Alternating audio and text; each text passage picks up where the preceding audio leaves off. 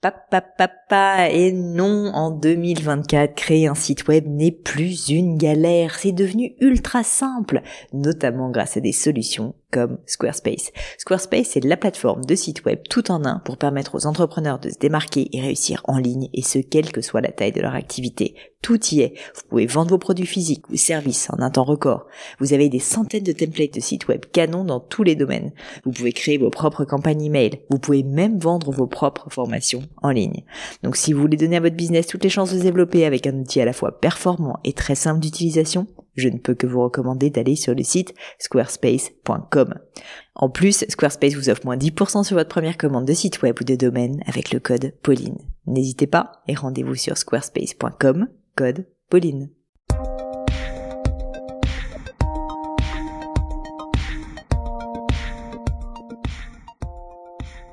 Bonjour à tous, ici Pauline Agneau, bienvenue dans un nouvel épisode et aujourd'hui j'ai le plaisir, j'ai même plutôt l'honneur de recevoir à mon micro Isabelle Guillon de Méritins. Pour ceux qui ne me connaissent pas, je m'appelle Pauline Negno et au-delà de cette chaîne YouTube, j'ai également un podcast qui s'appelle le podcast de Pauline Negno de manière tout à fait mégalomane et également une boîte qui s'appelle Gemio qui est en réalité la première marque de joaillerie personnalisée. Et aujourd'hui, il faut quand même bien le dire, l'une des grandes marques françaises de joaillerie.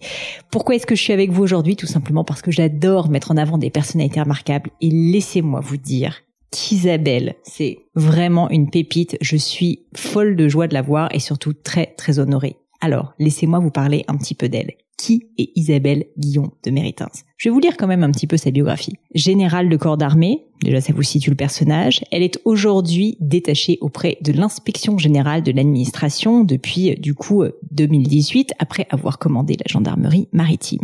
Ce qu'il faut savoir d'Isabelle, c'est qu'elle est première en tout. L'une des premières femmes à rentrer à Saint-Cyr, la première femme à intégrer le corps des officiers de gendarmerie et enfin la première femme à être nommée officier général de gendarmerie française. Quelque chose qui n'était pas arrivé en 700 ans de l'institution. Autant vous dire que c'est un parcours en tout point extraordinaire. Parce que réussir à se démarquer, être une personne singulière, ne serait-ce que par son genre, au sein d'une telle institution, évidemment, ça forme le caractère. Elle a dû faire des choix, elle a dû s'imposer, toujours avec beaucoup d'élégance et de volonté pour réussir à vivre ses rêves, à savoir être une femme d'action. J'ai vraiment été très honorée d'être avec Isabelle aujourd'hui et je la remercie encore d'avoir pris ce temps avec nous. Je pense que je vais raccourcir cette introduction parce que le plus important est tout simplement que vous puissiez à votre tour écouter ses paroles.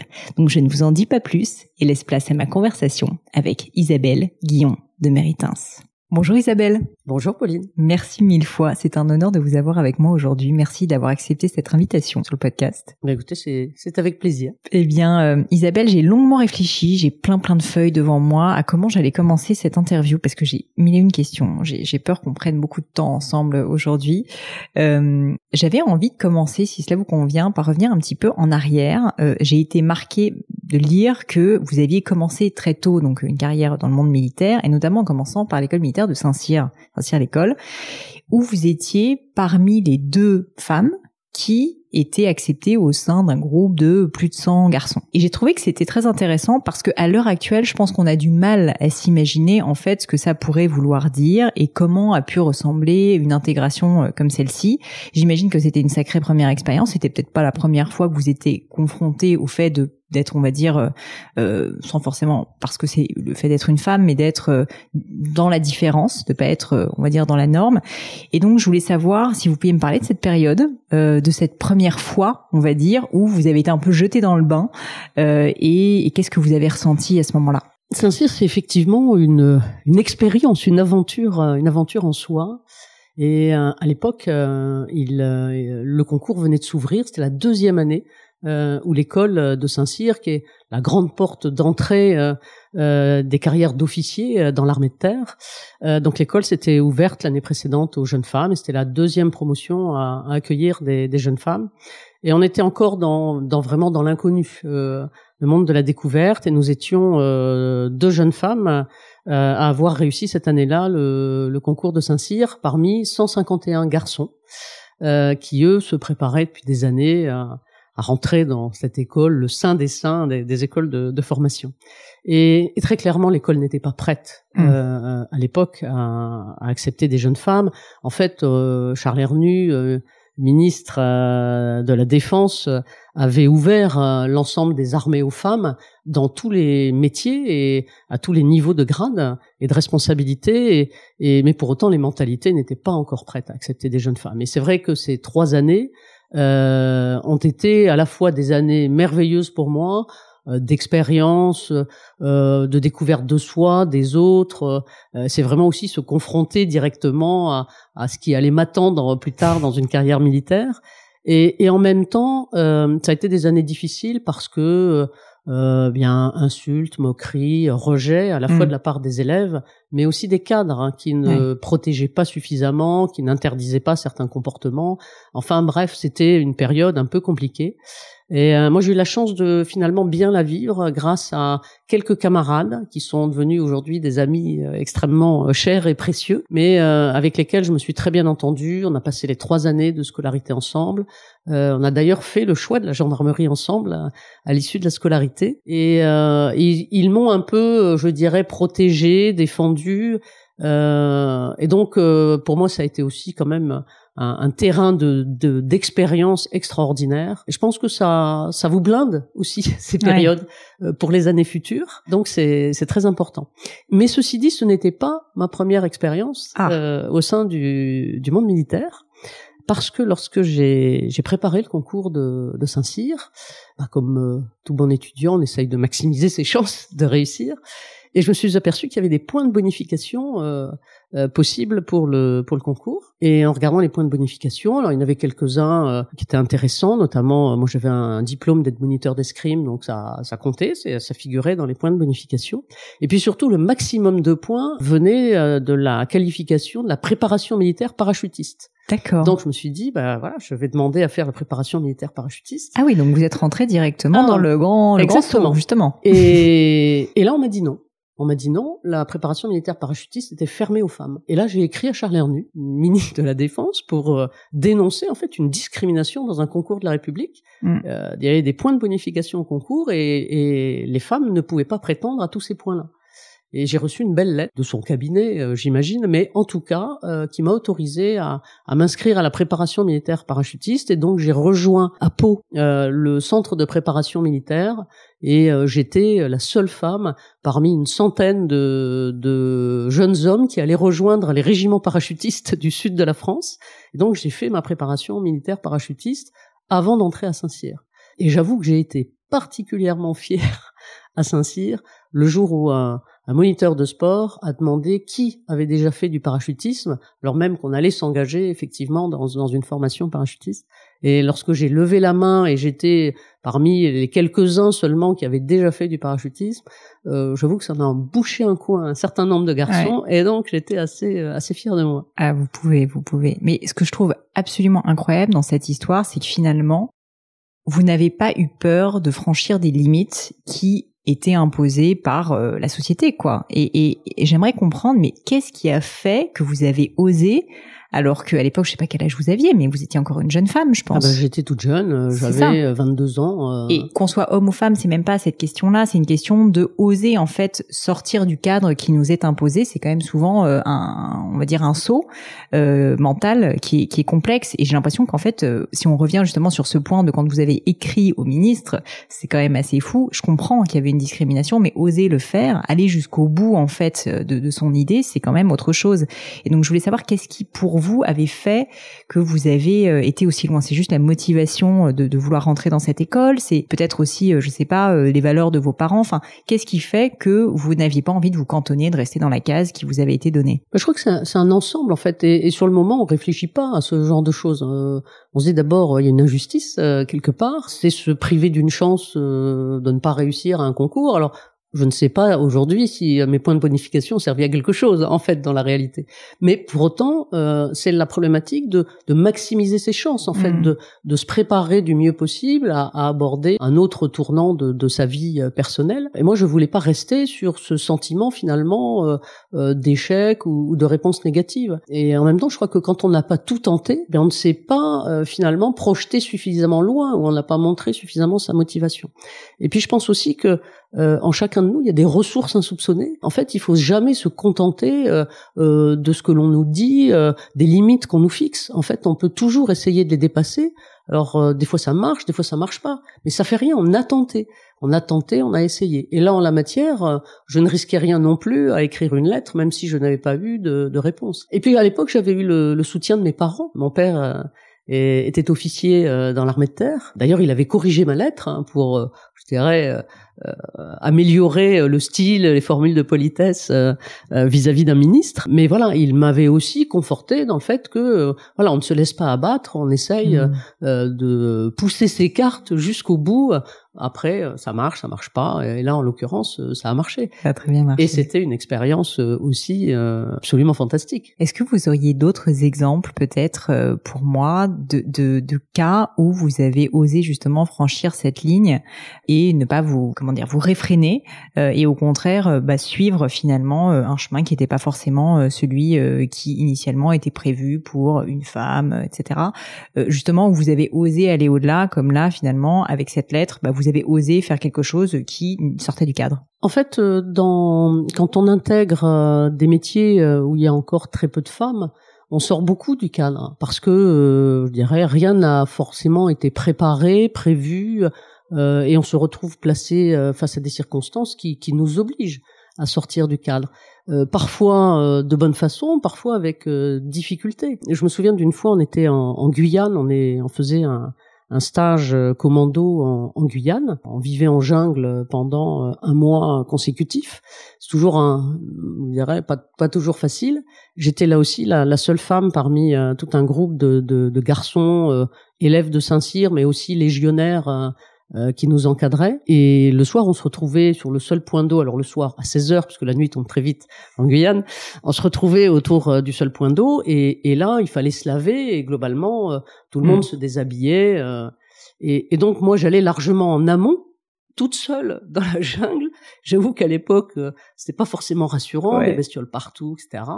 Et, et une fois, j'ai pas pu du tout remonter sur la berge tellement elle était glissante. Et donc j'étais euh, en petite tenue, mes vêtements à la main, ma trousse de toilette. Et, finalement, j'ai dû descendre dans l'eau, dans la rivière, euh, en croisant un serpent qui euh, bah, nageait à côté, pour pouvoir retrouver des points d'appui beaucoup plus bas. Et, et là aussi, c'est sortir du cadre, mais en même temps, je n'aurais jamais appelé au secours. Je me serais pas vu euh, appeler euh, les garçons qui étaient un peu plus loin dans le courant euh, pour demander de l'aide ou quoi que ce soit. Et, et, donc, il faut en permanence se dire que oui, on, euh, on doit compter euh, sur soi d'abord et essayer de s'en sortir. Et sortir du cadre, euh, bah, c'est aussi, je dirais, proposer des choses différentes, c'est aussi oser des choses différentes. Euh, qui ne sont pas forcément euh, dans les références euh, ou hiérarchiques ou militaires. Et je trouve que c'est important. C'est, c'est même peut-être un, principe, euh, je dirais, d'action euh, au quotidien. Il vous est déjà arrivé, euh, je suis désolée, je pars tout de suite dans des questions très métaphysiques, mais je suis sincèrement très intéressée euh, par cette question. Est-ce qu'il vous est déjà arrivé d'avoir peur? Par exemple, quand vous êtes arrivé le premier jour à Saint-Cyr, deux femmes sur 150, une fois de plus, peur de la différence, peur de l'inconnu, peur de quelque chose que vous ne connaissiez pas vraiment, même si vous avez déjà fait les paras, donc ça a dû être une bonne école de la vie. Mais est-ce qu'il vous est arrivé dans cette période d'avoir peur? Et je vous pose cette question parce que je pense que pas mal de personnes, par peur, justement, n'osent pas aller. Et en fait, ça serait un très bon exemple de voir que c'est pas parce qu'on a peur qu'il ne faut pas y aller. je crois qu'on a à de nombreux moments on a peur parce qu'on a peur de l'inconnu, parce qu'on a on a peur de changer de fonction, euh, peur d'arriver euh, le premier ou la première dans un univers totalement euh, différent. Euh, mais en fait, la peur, ça se dépasse. Et la peur, c'est aussi une source de projection, de, de motivation.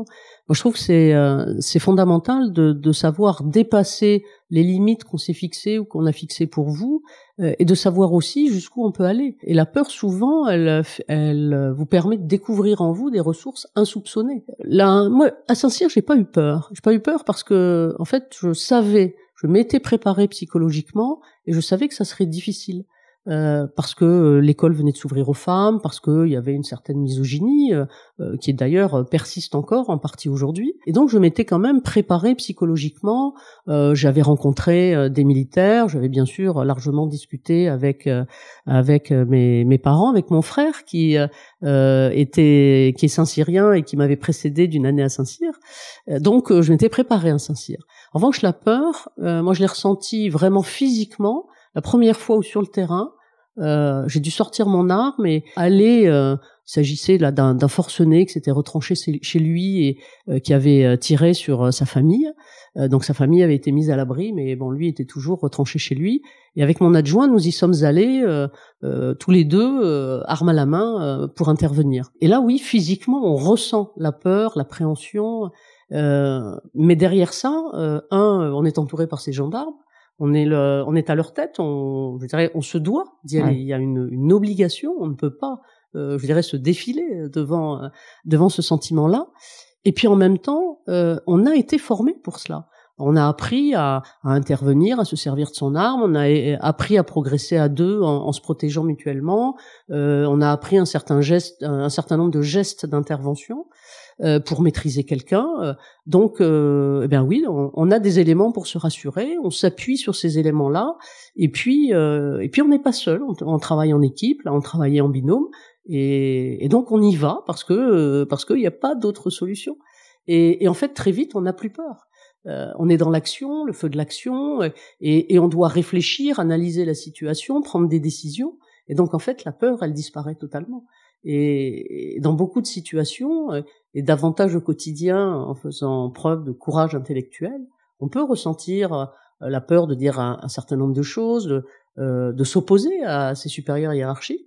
Euh, mais voilà, il faut dépasser ça. Et, et finalement, quand on s'entraîne régulièrement, et eh bien, on arrive à dominer facilement cette peur. Et je trouve que c'est c'est sain d'avoir encore d'éprouver des peurs et de savoir les dépasser.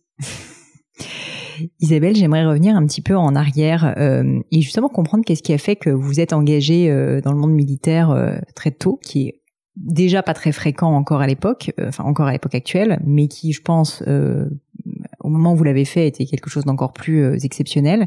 Je pense qu'il y avait évidemment des circonstances familiales, vous l'avez dit, mais peut-être nous parler un petit peu justement de votre enfance, de comment vous avez grandi et peut-être des valeurs justement qui étaient euh, importantes pour votre famille, qui vous ont formé. Alors moi, j'ai eu une enfance très heureuse tout à fait euh, tout à fait euh, normal.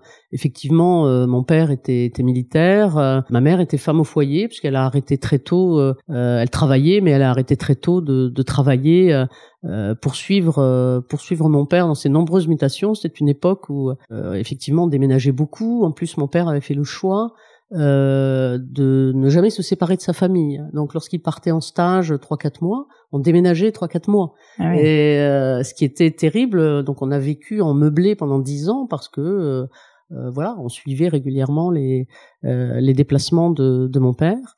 Et ce qui n'était pas facile pour les enfants que nous étions, surtout à, à cette époque-là, on passait des des maths anciennes aux maths modernes. Et, et, pour un enfant, c'est déstabilisant d'alterner tous les trois quatre mois ce genre de choses. Mais donc une enfance heureuse. Et puis euh, dans dans mon parcours, j'ai rencontré un, un professeur d'histoire qui m'a passionné. Et, et, en fait, j'ai choisi euh, de m'engager dans des, des études d'histoire. Et dans la réalité, je me destinais à l'enseignement. D'accord. Voilà. Et euh, donc après euh, le baccalauréat, je suis rentré à l'université.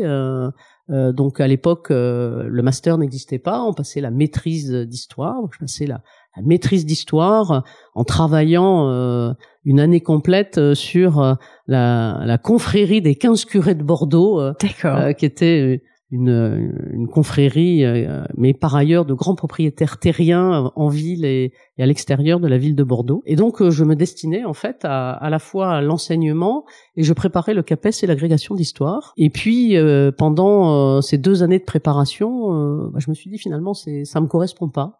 C'est pas forcément ce que je souhaite faire. J'ai l'enseignement m'intéresse, la formation me passionne, mais pour autant j'avais besoin d'action. Et je me suis dit qu'à un moment donné, euh, bah, cette, euh, ce côté action euh, véritablement euh, allait me manquer. Et, et, le concours de Saint-Cyr s'est ouvert, s'est ouvert aux femmes. Donc finalement, ça, ça a été un peu un un concours de circonstances, je me suis dit mais pourquoi pas? Et pourquoi pas D'autant plus que je connaissais ce milieu militaire. Mon père était militaire. Euh, mon frère avait choisi euh, de faire aussi euh, l'école de Saint-Cyr, avait réussi le concours. Et finalement, le, le métier militaire, notamment quand on est officier, c'est c'est bien sûr servir son pays, servir la nation, c'est avoir l'envie de défendre un certain nombre de valeurs. Et, et puis en même temps, c'est le commandement, c'est la responsabilité d'hommes et de femmes que l'on emmène pour accomplir une mission. Finalement, je me suis dit ça, c'est intéressant. C'est finalement euh, une manière de s'engager au service des autres, euh, au service de son pays, et tout en ayant, euh, je dirais, cette part d'action, d'aventure, vraiment qui me tentait bien. D'où finalement le, le, choix de Saint-Cyr. Et puis plus tard, après, le, le choix de la gendarmerie, mmh. parce que la gendarmerie c'est une autre manière de servir.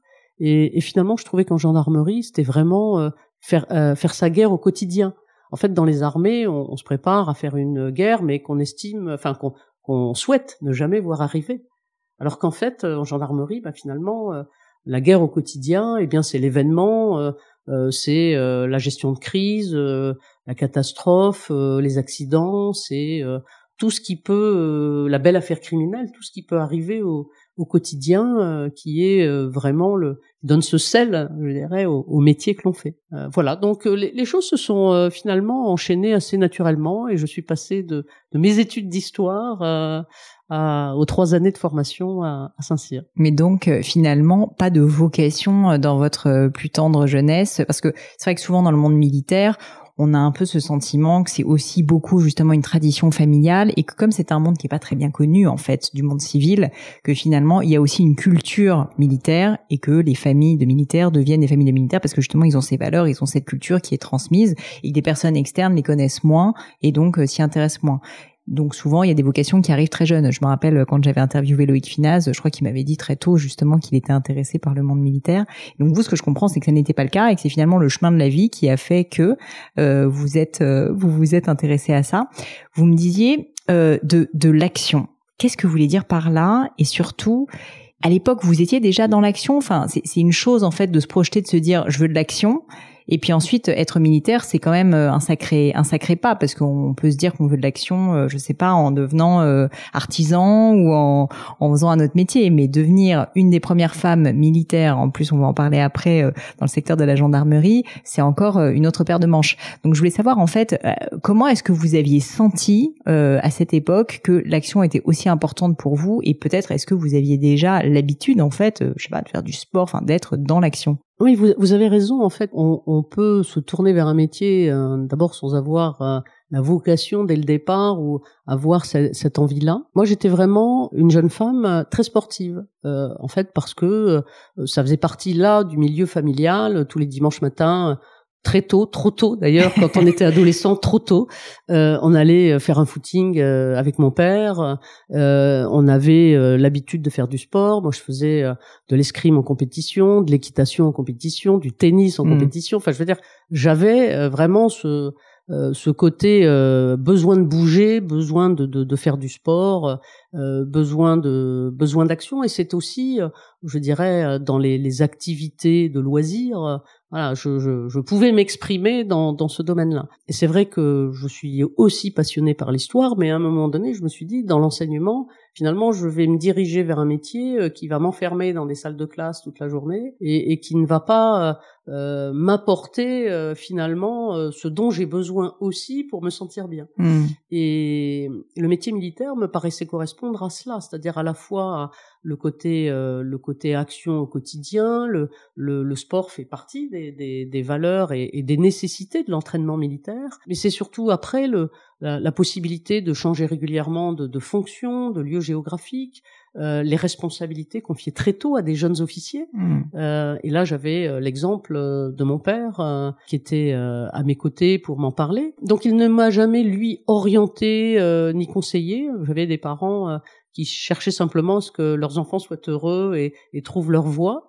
Euh, mais en même temps forcément imprégné de valeurs, de culture. On n'est pas conscient de cela quand on est hmm. jeune, mais finalement, les, les choses se, se, font assez naturellement. Donc j'ai évolué et, changé d'orientation de manière euh, de manière très rapide, finalement, en une année, euh, qui a été l'année euh, pendant laquelle je me suis inscrite au, concours de, de Saint-Cyr. Je me suis préparée euh, physiquement pour les, les, épreuves et bien sûr pour l'ensemble des épreuves du concours à la fois moralement, psychologiquement et intellectuellement. Prête en plus à affronter, comme vous le saviez, la période pas facile de Saint-Cyr où vous alliez être un petit peu isolé quand même. Donc il fallait se Isabelle, j'aimerais parler euh, un peu de commandement. Vous avez évoqué le mot et c'est un mot euh, que je trouve très beau déjà premièrement. Euh, j'aimerais j'aimerais parler avec vous de, de cela parce qu'en fait vous avez gravi les échelons, donc là on se projette un petit peu en avant. Commencez à l'idée à commander des hommes et des femmes, vous l'avez dit, et notamment au regard du fait que vous étiez une femme et donc on va dire une minorité, euh, quelque chose qui n'était pas habituel, je pense, dans le secteur militaire. Je peux imaginer que la notion de commandement devait être encore plus complexe euh, à gérer pour vous. Et donc j'aimerais comprendre, euh, si vous pouvez me décrire, comment vous avez appréhendé en fait le fait de devenir leader et de devoir commander des hommes et des femmes alors même que vous n'étiez pas, on va dire, la norme dans, dans le secteur militaire. J'ai appréhendé ce genre de choses en étant consciente euh, de cette différence homme-femme. D'accord. À, à Saint-Cyr, en fait, euh, on vous apprend à commander.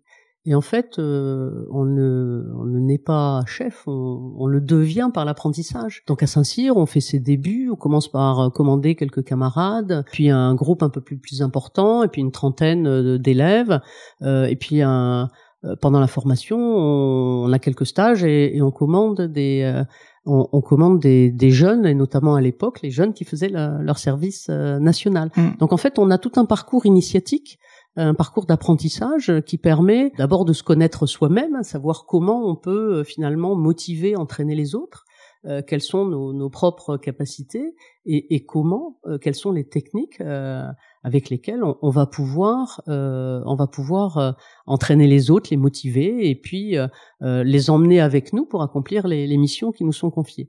Et, et commander, c'est finalement quelque chose après qui devient assez naturel. dès lors que on aime ces hommes, je crois que c'est important. Alors quand je parle d'hommes, c'est un terme bien sûr générique au sens large. C'est vrai qu'on est d'abord à leur service et en fait on les entraîne euh, dans, dans le sens de la mission qui nous est donnée.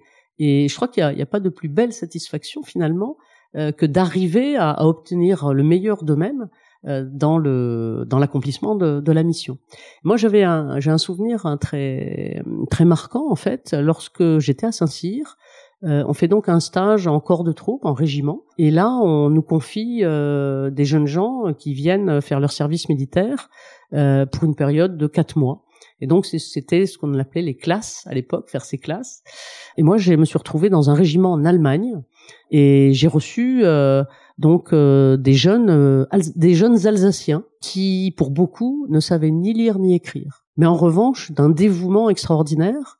Et c'était vraiment pour moi, jeune femme, je dirais, découvrant justement ces basiques du commandement et, et ayant à, faire de ces jeunes euh, des militaires un peu plus aguerris et, et un peu mieux formés, ben c'était un, un, réel plaisir de les voir s'épanouir, de les voir progresser, et en même temps, euh, au-delà de l'enseignement militaire et, et de, de tout l'aguerrissement qu'on leur enseignait, le soir, on les prenait avec euh, un ou deux sous-officiers et on leur faisait des cours. On leur apprenait à lire, à écrire.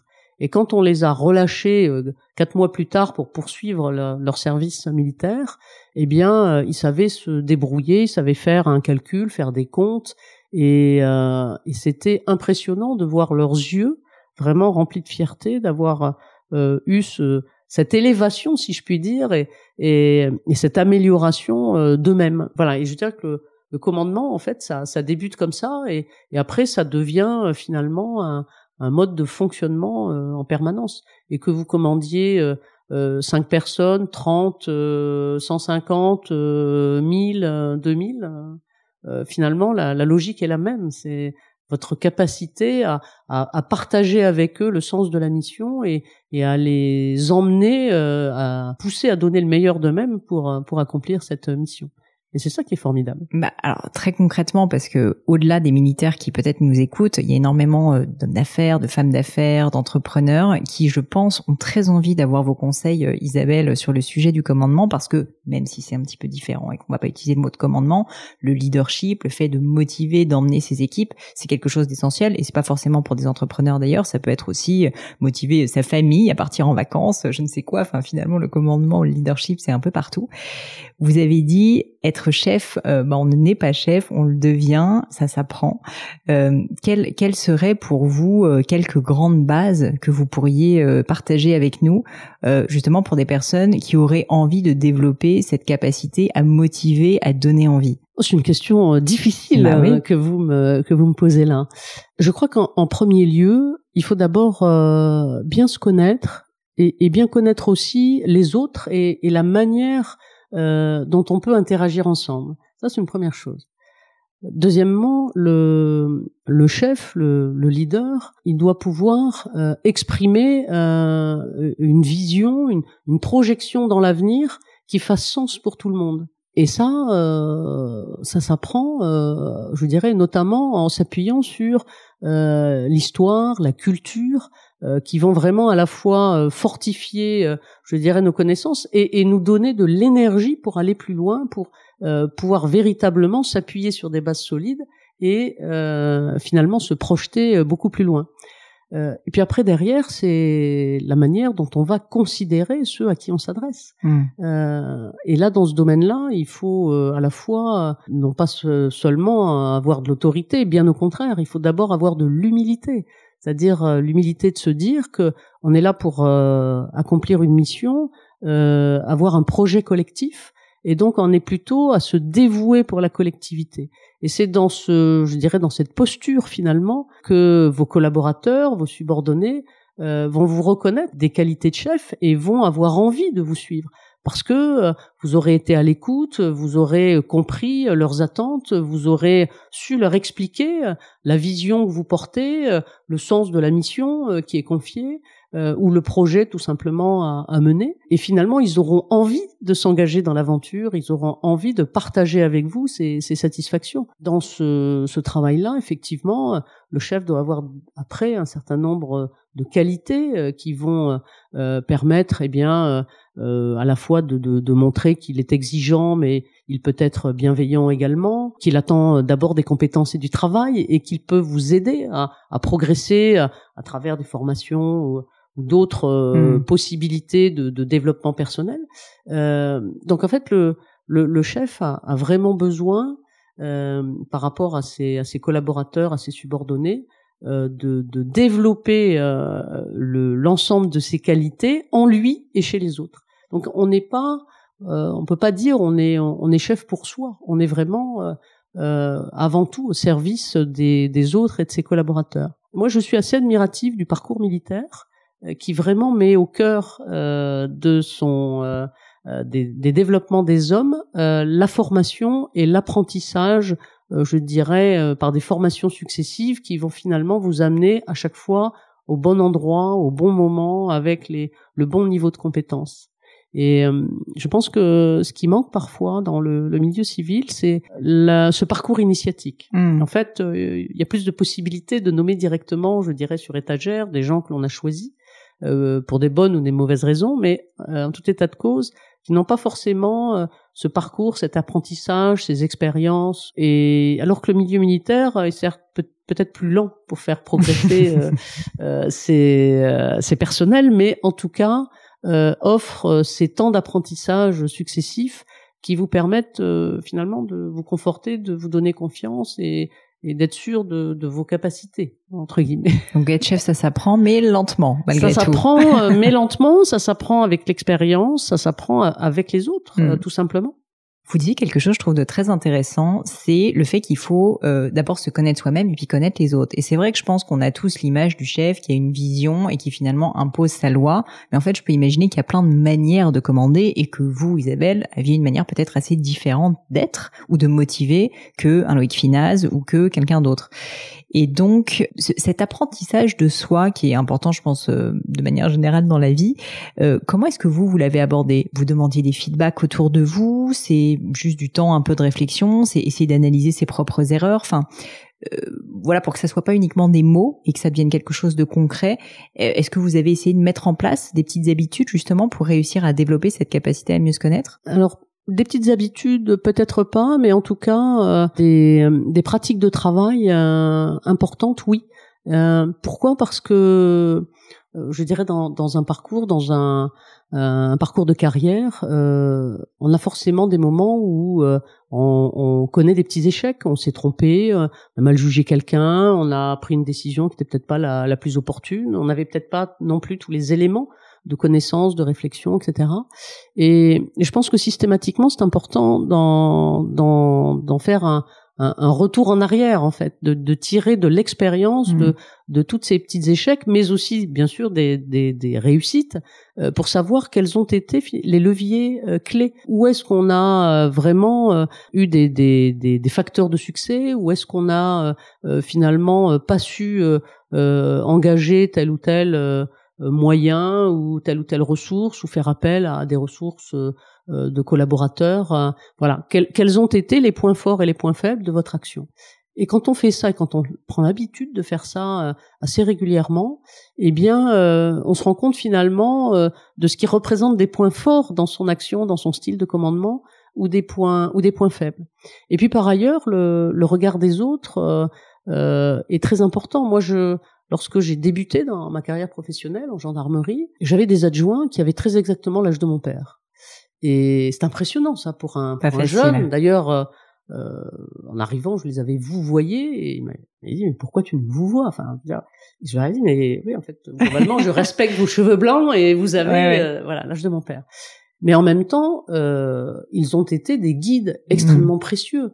Euh, j'ai pu m'appuyer sur euh, leurs connaissances, leurs compétences, et, et, petit à petit, eh bien, à un moment donné, on s'aperçoit que, ben voilà, on n'a plus besoin euh, finalement de, de, cet appui, qu'on est capable de prendre ses décisions soi-même, et, et, et, en même temps, à chaque fois, on voit comment on réagit, comment on analyse. Donc voilà, c'est savoir se remettre en cause. Ça, c'est important. Savoir tirer parti de ces expériences bonnes ou mauvaises et, et ensuite, euh, ça permet euh, bah, de connaître ses points forts, ses faiblesses. Euh, on a tous des faiblesses et, et malgré, je dirais, ce qu'on peut essayer de corriger, bah, parfois on garde quand même quelques défauts. Donc, vous auriez un exemple justement d'une erreur de jugement que vous avez faite, d'un voilà, d'un, de, de, quelque chose qui vous a particulièrement marqué comme un échec, une erreur difficile dans votre carrière, et surtout les enseignements justement que vous en avez tirés? Alors des erreurs, il y en a, on en fait, on avait, et puis c'est normal, c'est comme ça qu'on apprend, euh, qu'on évolue. Euh, la problématique, c'est de savoir si elles ont des conséquences ou pas, mmh. graves ou pas. Et moi, j'ai pas fait de, j'ai pas fait d'erreurs ou j'ai pas eu d'échecs qui ont eu des, des conséquences importantes. Je retiendrai peut-être deux deux exemples. À titre euh, à titre personnel, j'étais très marqué par un, un entretien très long, qui durait peut-être deux heures et demie ou trois heures, avec un une jeune gendarme euh, femme qui démissionnait. Et elle était excellente. Elle avait toujours très bien marché, etc. Et elle quittait l'institution.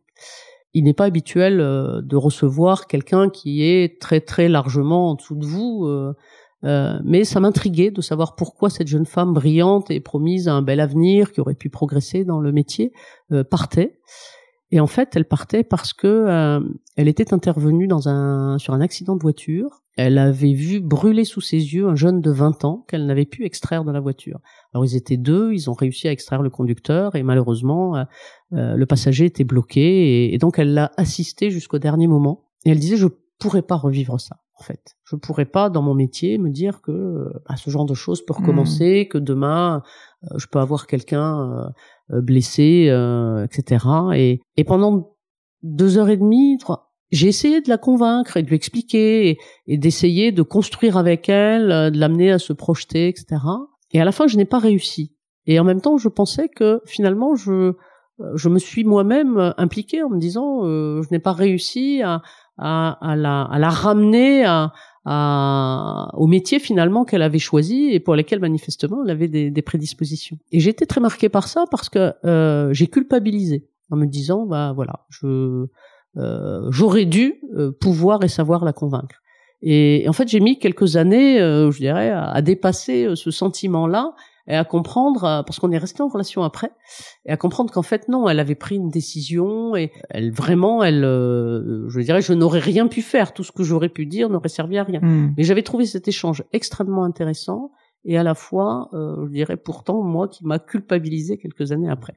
Et, et deuxième exemple, mais là c'est à, titre plus personnel, je trouve que le sentiment de culpabilité que l'on a en tant que femme, quand on est dans un milieu très exigeant, euh, qu'on manque de temps pour tout, et culpabilité envers euh, sa famille euh, parce qu'on a l'impression de délaisser euh, sa famille, on rate des étapes de développement de ses enfants, et puis en même temps culpabiliser vis-à-vis de son métier parce qu'on estime qu'on s'investit pas assez alors qu'on y consacre déjà des heures et des heures. Ben, ce sentiment de culpabilité, on a du mal à le dépasser. Et ça, ouais, je pense que si j'avais la possibilité d'un coup de baguette magique de refaire les choses, voilà, j'aimerais en fait dépasser ce sentiment-là. Et, et c'est possible, c'est possible parce que finalement on essaye euh, de donner le meilleur de soi-même, de faire du mieux possible. Et quand je regarde ma famille, euh, c'est ma plus grande fierté euh, euh, d'avoir conservé mes maris, mon mari, d'avoir des enfants épanouis. Euh, donc voilà, donc tout s'est bien passé. Et j'ai eu une carrière passionnante et j'ai toujours un métier qui m'enthousiasme. Donc tout va bien. Mais pour autant, la culpabilité, je trouvé que c'était un poids à porter qui était lourd et je pense que c'est plus lourd pour les femmes hmm. euh, dans ces métiers-là qui sont très exigeants un poids donc euh, lourd à porter et j'aurais bien aimé m'en défaire euh, beaucoup plus tôt. C'est une, une, discussion que vous avez pu avoir avec euh, votre famille justement le, le, poids de cette culpabilité parce que je peux imaginer que eux en fait étaient très heureux aussi enfin certainement triste que vous soyez pas très souvent là, mais d'un autre côté fier, heureux évidemment de tout ce que vous avez accompli, et donc d'une certaine manière, ils vous mettaient pas pression particulière, euh, que c'était finalement une culpabilité, vous le disiez vous-même, que vous êtes mis seul d'une certaine manière parce que vous vouliez être euh, plus avec eux. Est-ce que c'est une discussion que vous avez eue? Parce que je pense que c'est effectivement un sujet que beaucoup de femmes vivent. Alors vous, d'une manière, euh, je pense, particulièrement importante au vu de votre carrière, mais femme ou homme d'ailleurs, cette pression de ne pas savoir comment gérer finalement à la fois une vie professionnelle très exigeante, très investie, et en même temps de vouloir passer du temps avec sa famille et j'imagine que déjà en parler avec euh, les personnes intéressées euh, peut, aider. Je ne sais pas si c'est des discussions que vous avez eues ou au final vous êtes resté euh, un petit peu dans votre propre voilà dans votre propre univers à ce sujet. Alors je pense qu'il faut en parler et pas seulement d'ailleurs dans le, le, cercle familial, mais aussi à des, personnes de confiance. Il faut échanger sur ces questions-là et il faut, il faut il faut arriver justement à s'extraire de, de, de, ces pensées. Euh, je, euh, j'ai eu un jour cette discussion avec l'un de mes chefs, euh, un moment où justement euh, j'avais, euh, j'étais au début de ma vie familiale et euh, nous avions avec mon mari envie d'avoir un, enfant et j'étais en gendarmerie mobile à l'époque. Donc je me voyais, je savais pas trop comment aborder la question. Et un jour, je, je demande à, à mon chef, donc un, un vieux colonel de mobile, euh, voilà, un peu austère. et je lui dis qu'est-ce que vous diriez si demain je vous annonce que j'attends un enfant et donc euh, que je vais prendre quelques mois après un congé de maternité, etc. Et il m'a dit si vous demandez à un vieux con comme moi euh, ce qu'il pense de ce genre de choses, la réponse sera toujours la même. C'est c'est jamais le bon moment pour faire un enfant et vous ne devez pas faire un enfant alors que vous êtes en situation professionnelle.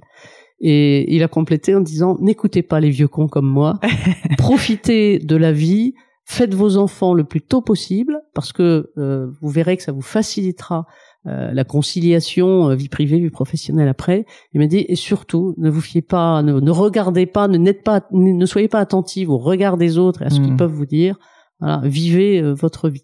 Et voilà, et quelques mois après, je lui ai dit, bah, j'attends un enfant. C'est un conseil que vous avez suivi. J'ai suivi son conseil, voilà, exactement. Ne pas écouter les vieux cons. voilà, mais voilà, mais c'est c'est des c'est des choses, oui, dont il euh, il faut euh, avoir conscience et, euh, essayer de trouver des, des solutions euh, alternatives qui permettent de ménager des temps familiaux riches de qualité et puis effectivement euh, s'engager totalement dans, dans, sa vie professionnelle souvent euh, exigeant. J'aimerais quand même parler un peu plus du monde de la gendarmerie parce que je pense que beaucoup de personnes et moi y compris ne savent pas vraiment ce que c'est que le monde de la gendarmerie. Donc si vous pouviez Isabelle nous expliquer déjà ce que c'est en fait que la gendarmerie et puis peut-être au quotidien concrètement quels sont les mission des gendarmes. Qu'est-ce qu'ils vivent au quotidien pour qu'on visualise, je pense, un petit peu justement, euh, voilà, les, événements euh, qu'ils vont devoir côtoyer en permanence? Alors euh, la gendarmerie c'est d'abord une institution militaire avant tout, hein, donc tous ces personnels sont sous statut militaire, c'est important. Et ils ont la capacité d'intervenir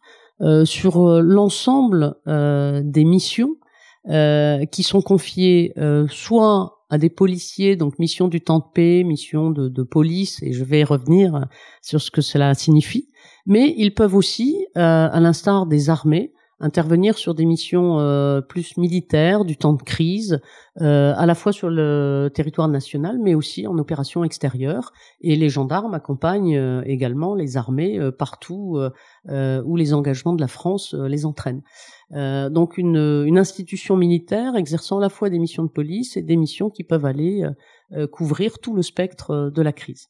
Alors au quotidien, si l'on revient sur le territoire national et, pour simplifier un, peu les choses que font les, gendarmes, eh bien la, première mission majeure, euh, c'est d'assurer la, sécurité et la protection des, populations. C'est donc euh, sur le, territoire, eh bien euh, patrouiller pour maintenir l'ordre public, faire cesser les, les bagarres, euh, protéger les, les, les, maisons euh, des cambriolages, euh, appliquer les politiques de sécurité publique décidées par le, le gouvernement. Et cette mission de, de, sécurité et de protection des populations est, est fondamentale. La deuxième mission importante, eh bien, c'est justement le, le secours et l'aide euh, mm. aux personnes en difficulté. Tous les jours, un gendarme est confronté à la détresse sociale lorsqu'il intervient au domicile euh, dans une dispute intrafamiliale, et malheureusement, c'est très souvent le cas, euh, notamment euh, le soir, euh, euh, à la tombée de la nuit, il intervient pour protéger les personnes en montagne ou sur les littoraux. Il intervient pour essayer de lutter contre l'insécurité routière, les accidents de la route. Bref, une des missions de, protection des populations qui est extrêmement important et, qui prend des formes variées dans différents milieux. Ensuite, le gendarme est là pour mener des enquêtes. Euh, dans le domaine de la police judiciaire, euh, il se passe malheureusement tout un tas de faits criminels euh, dans des univers très variés, euh, criminalité physique, criminalité envers les personnes, mais aussi criminalité dans le cyberespace. Aujourd'hui, on en mm. parle de plus en plus, hein, que ce soit toutes les escroqueries diverses et variées par des moyens classiques ou, ou par les moyens numériques. Euh, cette mission de police judiciaire est également euh, extrêmement euh, importante et, et, mobilise à peu près 40% de l'activité de la gendarmerie au quotidien. Enfin, le, gendarme est aussi là pour assurer bah, des missions de, je dirais, un peu plus guerrières et viriles euh, de défense, de maintien de l'ordre. Ce sont toutes les unités euh, qui euh, agissent dans le cadre des manifestations, qui agissent aussi outre-mer lorsque la situation l'exige, et, et, puis qui s'engagent à travers euh, les, les, actions euh, dans les opérations extérieures ou dans des missions euh, peu connues. je prends un exemple, on parle beaucoup de l'Afghanistan en ce moment, compte tenu de, la situation très très tendue sur place. Eh bien, la, la gendarmerie, pendant 14 ans, s'est engagée en Afghanistan pour aider le gouvernement afghan à créer des, des écoles de, de, de, formation euh, pour euh, créer une force de sécurité publique euh, cohérente, équipée, etc. Et la gendarmerie a assuré des missions en Afghanistan pendant 14 années. Et donc voilà, c'est un ensemble d'actions qui sont le quotidien du gendarme dans des domaines euh, finalement euh, très très larges et très différents. Je dois dire beaucoup plus large que ce qu'on pourrait anticiper parce que j'avais absolument pas conscience qu'on pouvait avoir aussi euh, la gendarmerie en opération extérieure. Donc c'est c'est vraiment intéressant de le Bien sûr, c'est c'est c'est très important et la variété des des missions et des métiers est, est très grande. Mm. Moi j'ai commandé pendant trois années la gendarmerie maritime. Euh, qui est une euh, force euh, de gendarmerie mise pour emploi auprès du chef d'état-major de la marine nationale.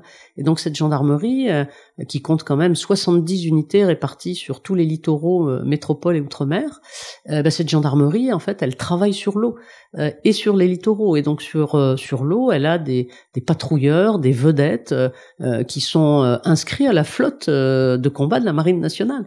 Ça aussi, on, on le sait peu donc elle travaille avec des, des missions euh, euh, qui rejoignent celles de la marine sur mmh. l'action de l'État en mer, euh, sur la, la, protection des, des populations sur l'eau, euh, la régulation aussi, euh, je dirais, de, de l'ordre public sur l'eau, hein, parce qu'il y a pas mal de, de, petits soucis. Alors bien sûr, nous, la gendarmerie maritime travaille près des côtes, et la marine bien au-delà. Mais en tout état de cause, c'est aussi un aspect de la gendarmerie qu'on connaît peu. Hmm.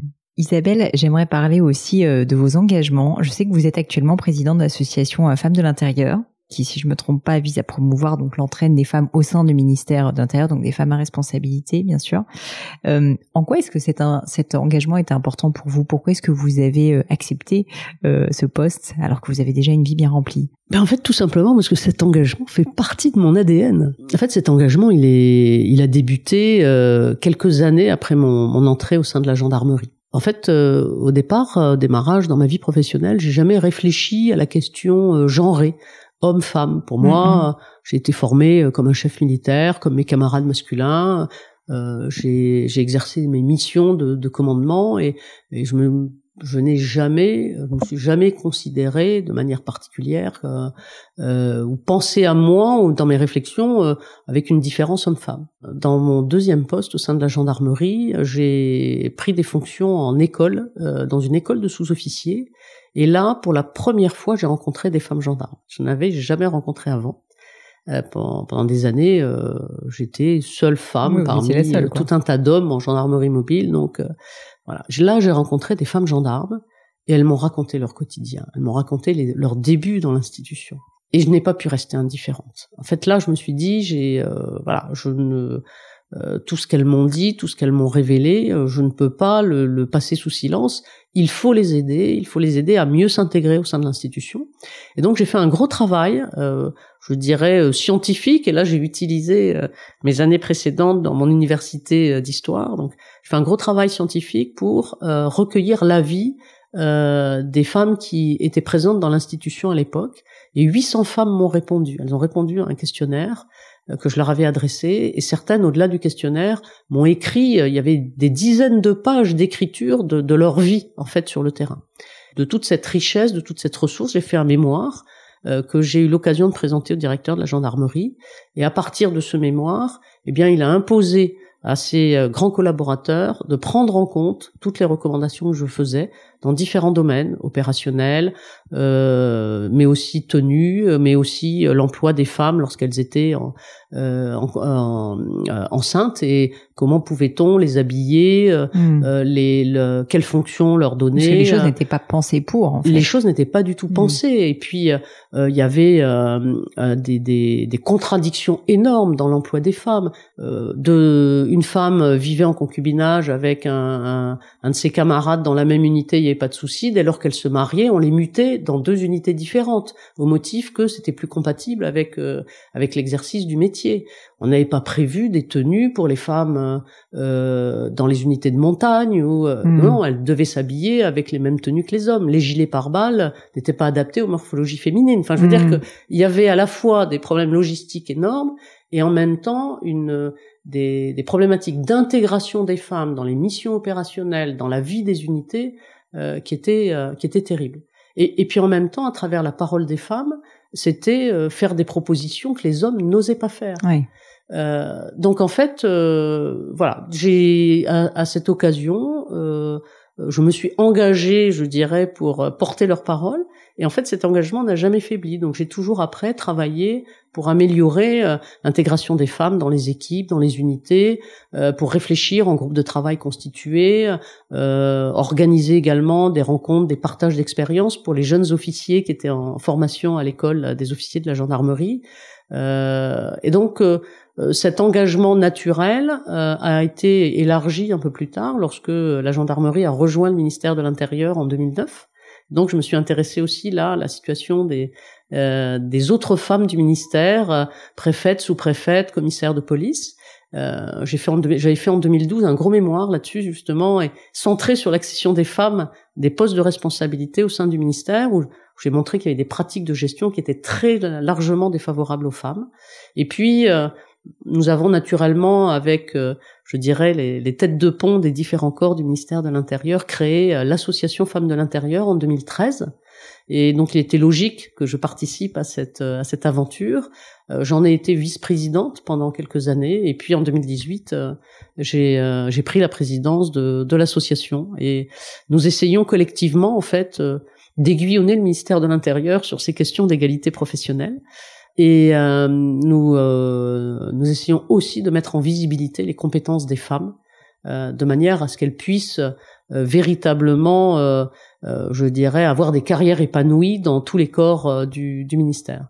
Vous avez vu euh, les mentalités évoluer, j'imagine, au cours de votre carrière à ce sujet, tant d'ailleurs euh, chez les femmes que chez les hommes? Alors oui, oui, les mentalités évoluent. D'abord parce que le, euh, le, le, quantitatif évolue, c'est-à-dire que euh, on est passé de, de quelques exceptions. De deux euh, femmes sur 150. De deux femmes sur 150. moi, quand je suis rentrée au sein de la gendarmerie, j'étais la première femme officier de gendarmerie. Ah il n'y avait aucun, euh, aucune femme officier.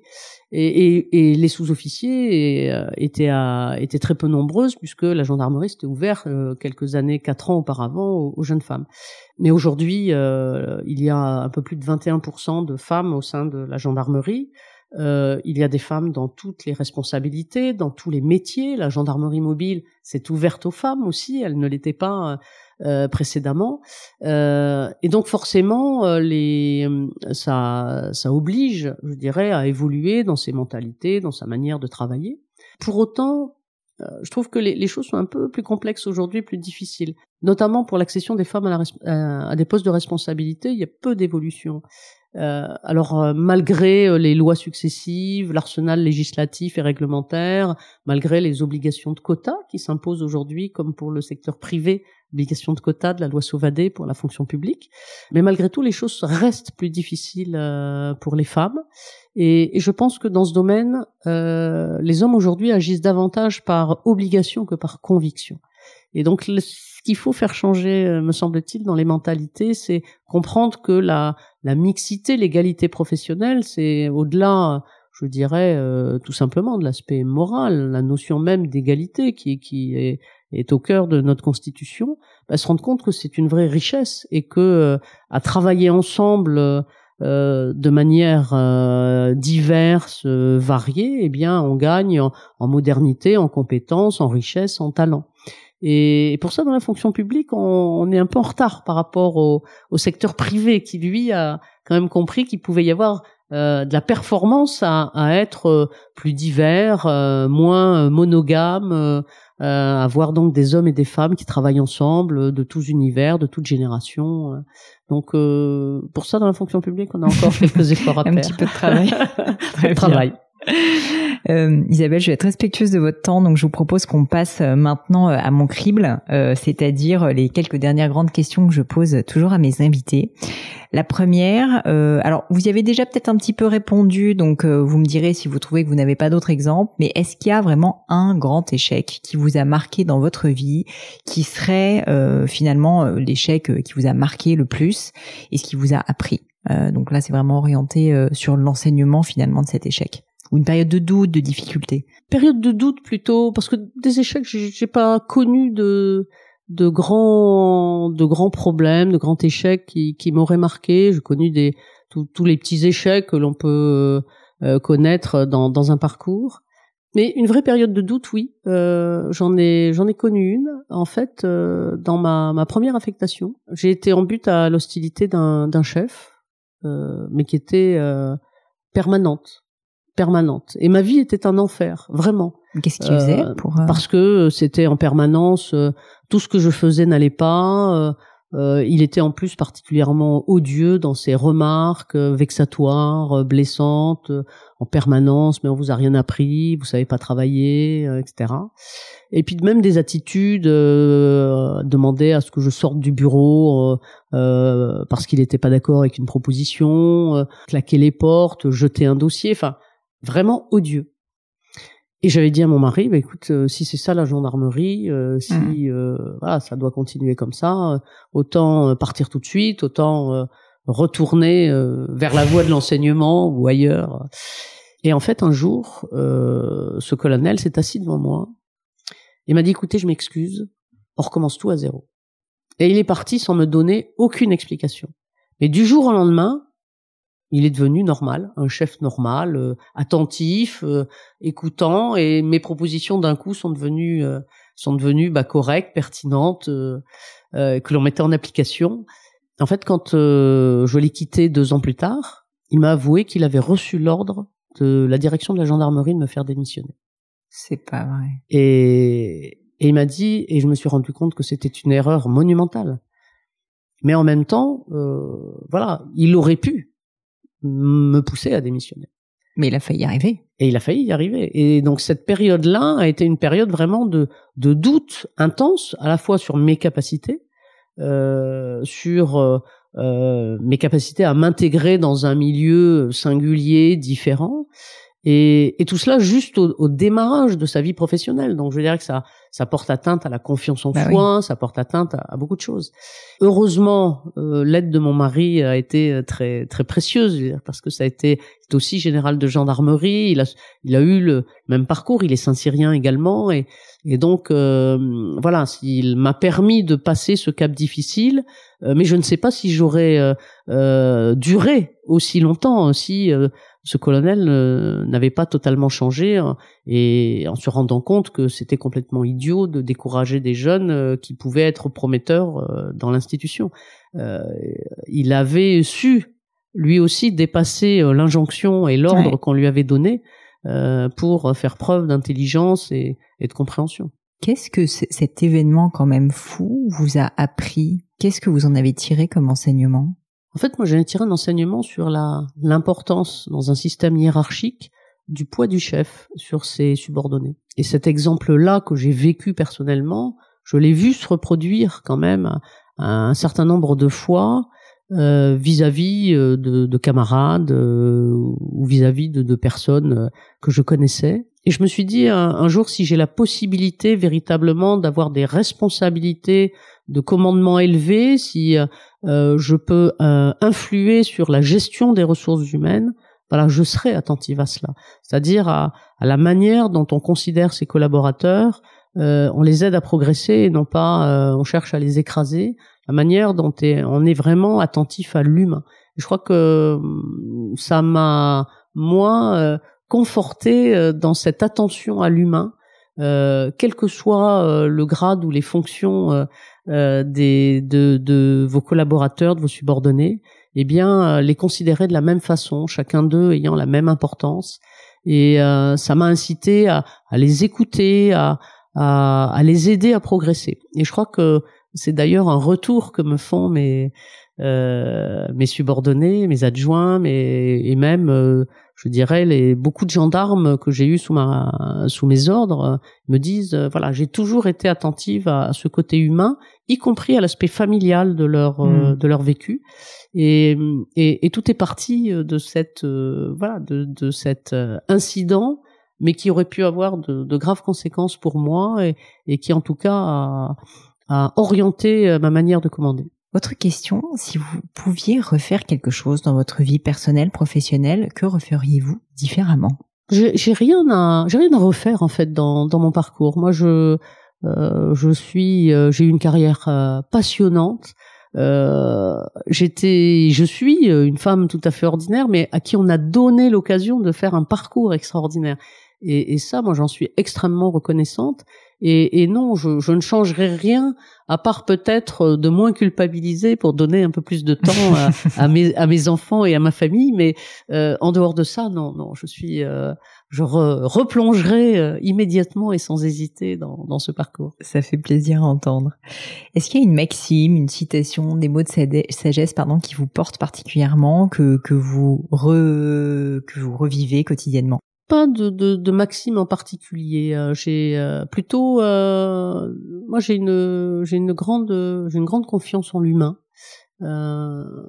c'est c'est vraiment moi ce qui me motive d'arriver à, justement à, à travailler, comprendre ce qui ce qui fait agir et, et pousse vers l'avant chacun des chacun des hommes et des femmes que l'on commande.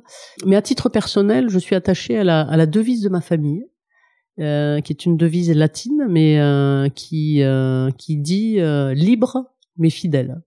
Et ce sont deux mots qui me correspondent bien, à la fois dans, dans la liberté de ton, d'action, de parole. Le fait de sortir du cadre est quelque chose qui me qui me correspond beaucoup. Et cette liberté euh, je l'ai euh, apprécié et revendiqué, y compris dans un système hiérarchique comme peut-être euh, le, le, monde militaire et, le monde de la gendarmerie. Et puis là, je suis très très fidèle à, à des valeurs, des principes, euh, des amis et voilà, c'est deux. Ce n'est pas une maxime, mais c'est une devise qui me correspond bien. Je vous remercie de nous l'avoir partagé. Encore une question, est-ce qu'il y a une croyance que vous avez, quelque chose en laquelle vous croyez donc, qui est controversée? C'est une question qui est pas facile, ce que je veux dire par là, c'est voilà, est-ce que vous avez une opinion finalement sur un sujet et vous constatez que le monde autour de vous n'est plutôt pas en fait euh, en phase avec euh, ce que vous vous croyez? Je peux vous donner des exemples euh, peut-être. J'ai euh, l'un de mes invités euh, qui qui m'avait dit Fabien Olicard qu'il n'était pas persuadé qu'on on gagnait beaucoup en expérience finalement en étant enfin quand on était plus âgé, on avait finalement de l'expérience certes, mais qu'on avait aussi beaucoup de biais cognitifs. Là, il parlait des personnes vraiment très âgées. Donc disait oui, la sagesse c'est un plus, mais à un moment donné, en fait, il faut arrêter de penser que les personnes vraiment très âgées vont être encore plus sages et peuvent prendre de meilleures décisions. Voilà, c'est ce genre de choses. Oui, je, je comprends totalement. Euh, moi, je crois beaucoup en la jeunesse. Euh, parce que dans, dans mon parcours, j'ai fait beaucoup de formations au contact des jeunes et des jeunes que aujourd'hui euh, je, je, ne dirais pas qu'on les dénigre, mais effectivement, on leur prête un certain nombre, euh, je dirais, de, de qualités, de défauts. On parle beaucoup de la génération Y, de sa mentalité différente au travail. De... Et, et moi, je, je, me suis toujours rendu compte que les jeunes euh, pouvaient s'engager euh, de la même façon que nous étions engagés beaucoup plus tôt, euh, qu'ils sont pleins de ressources et de talents. Ils n'ont pas forcément la même culture que nous, mais ils ont d'autres univers culturels euh, tout aussi intéressants. Euh, ils ont des, des talents insoupçonnés, ils sont capables de grandes choses dès lors qu'on sait les motiver, on sait leur parler. Euh, je me bats toujours contre ceux qui, qui disent euh, voilà les jeunes d'aujourd'hui on en hmm. on n'en fait plus rien ils seraient plus capables de s'engager pour défendre la, la, patrie non moi je pense que euh, au contraire ils, sont capables de s'engager dès lors qu'ils croient dans les qu'ils croient qu'ils sont motivés par les causes qu'ils qu'ils défendent et, et, et je pense qu'ils peuvent apporter beaucoup à nos institutions euh, dès lors qu'on sait aussi les, les, écouter. Et ça, euh, encore, nous avons des marges de progrès en fait pour être plus attentifs aux, aux jeunes euh, qui, qui, rejoignent nos rangs. Et je, dans ce domaine, je, je, milite pour que véritablement on soit plus à l'écoute dans les écoles de formation pour connaître les talents qu'ils possèdent, leurs compétences, sans s'arrêter aux diplômes, aux qualifications euh, sans lesquels on n'est rien dans, dans notre institution. Voilà, donc je crois, oui, beaucoup euh, en la jeunesse et, et, et j'ai foi en eux. Dernière question, Isabelle. Est-ce qu'il y a un livre ou on va dire un objet culturel, ça peut être un film, ça peut être euh, une musique aussi qui vous plaît, une mélodie, euh, qui vous a particulièrement marqué dans votre vie et que vous pourriez nous recommander? Pourquoi? Alors je vais rester sur le domaine du livre. Moi, je suis très éclectique dans mes dans mes lectures. J'adore Agatha Christie ah. et, les romans d'Agatha Christie. Euh, mais pour autant, euh, été, euh, j'étais marqué par trois livres. Alors le, le dernier n'en est pas un, pas tout à fait.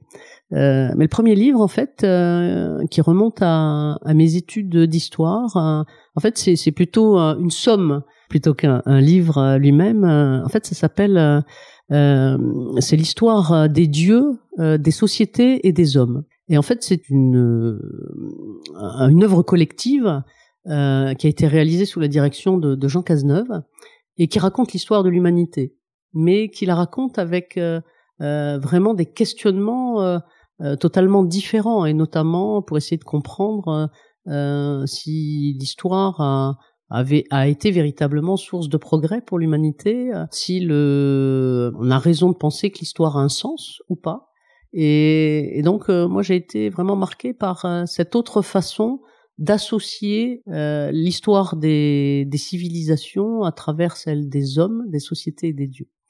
Et un deuxième ouvrage qui, qui m'a marqué quelques années plus tard, là aussi plutôt historique, mais là c'était un roman historique. Et en fait, c'était la, la controverse de Valladolid. Euh, hmm. controverse. Alors donc c'est un, un, livre euh, de carrière euh, et qui raconte en fait un, un, réel débat historique et théologique euh, au moment où l'Espagne se lance à la conquête des Amériques du Nouveau Monde et c'est la question des Indiens et de la manière dont on doit les coloniser. Faut-il les asservir avec violence? Ou faut-il au contraire les protéger et finalement s'intégrer en les respectant? Et derrière ce débat-là, c'est tout un tas de, débats à la fois philosophiques et religieux sur la nature humaine, euh, sur le religieux, sur euh, l'âme humaine. Et, le livre, comme le débat aussi, d'ailleurs, euh, le vrai débat, mais le livre finit sur cette interrogation. Donc au final, il faut essayer de respecter les Indiens.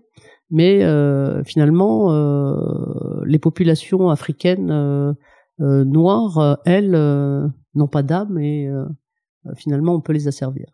Et c'est aussi ce débat après sur l'esclavage et tout ce hmm. que cela. Et c'est aussi un, voilà un livre qui m'avait marqué parce que obligeant quand même à, à réfléchir euh, différemment à ce qu'est l'homme euh, dans son, euh, je dirais, dans, dans sa sa forme physique, intellectuelle. Et est-ce que euh, finalement le celui moins éduqué, le sauvage, est, est finalement moins intéressant et, et, moins respectable que l'homme hmm. civilisé?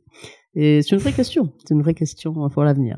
Et le troisième livre, qui n'en est pas un, euh, c'est en fait une, une somme de pensées euh, de mon grand-père, euh, qui était un mon grand-père paternel, hein, qui était ingénieur agronome de formation, puis officier dans, dans l'armée, mais qui était très imprégné de, culture arabe, qui parlait arabe couramment, qui était très tolérant, très respectueux des différentes religions et qui a qui a laissé un petit livre de, de pensée euh, qui s'appelle euh, Les confidences du vieux bédouin.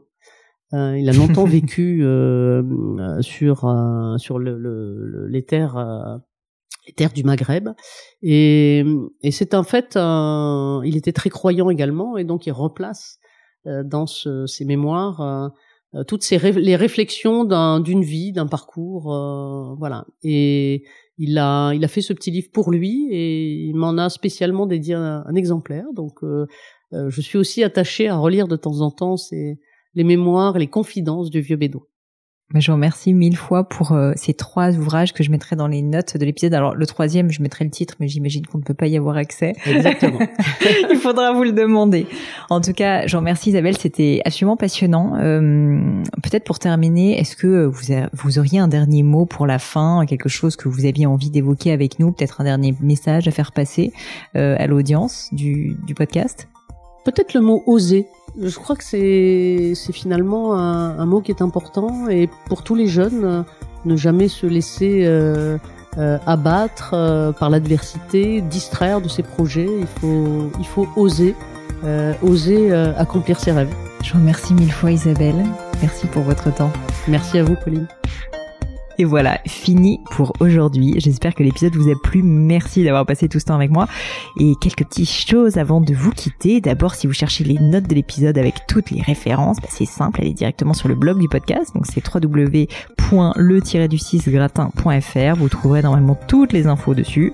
Aussi, si vous souhaitez me contacter pour me poser d'autres questions, que je mettrai d'ailleurs peut-être un jour sur le podcast, ou me proposer de nouveaux invités, ou juste me faire un feedback, me proposer un livre, peu importe à la rigueur, et bien surtout n'hésitez pas à le faire. J'aime bien répondre d'être assez actif sur les réseaux sociaux et en particulier sur LinkedIn et sur Instagram qui sont mes deux réseaux sociaux de prédilection. Donc sous le pseudo Pauline Legno, tout attaché, c'est très simple. Dernière chose, un truc qui compte énormément pour moi et je sais que c'est pénible à faire mais vraiment ça compte, c'est si vous me laissez une note 5 étoiles ou que vous parlez du podcast autour de vous ou que vous mettez un avis. Et la note 5 étoiles, c'est en particulier sur Apple Podcast, sur iTunes. Pourquoi? Bah, Parce que c'est là qu'il y a le plus d'écoute et avoir des notes en fait permet de donner plus de visibilité au podcast. Donc vraiment, vraiment n'hésitez pas. Et si on est si nombreux aujourd'hui à écouter le gratin, euh, à faire partie de cette communauté, bah, c'est grâce à vous et justement à toutes ces personnes. C'est plus de 3000, 4000 personnes qui ont à chaque fois pris le temps de mettre des notes. Donc ça m'aide beaucoup et merci à eux.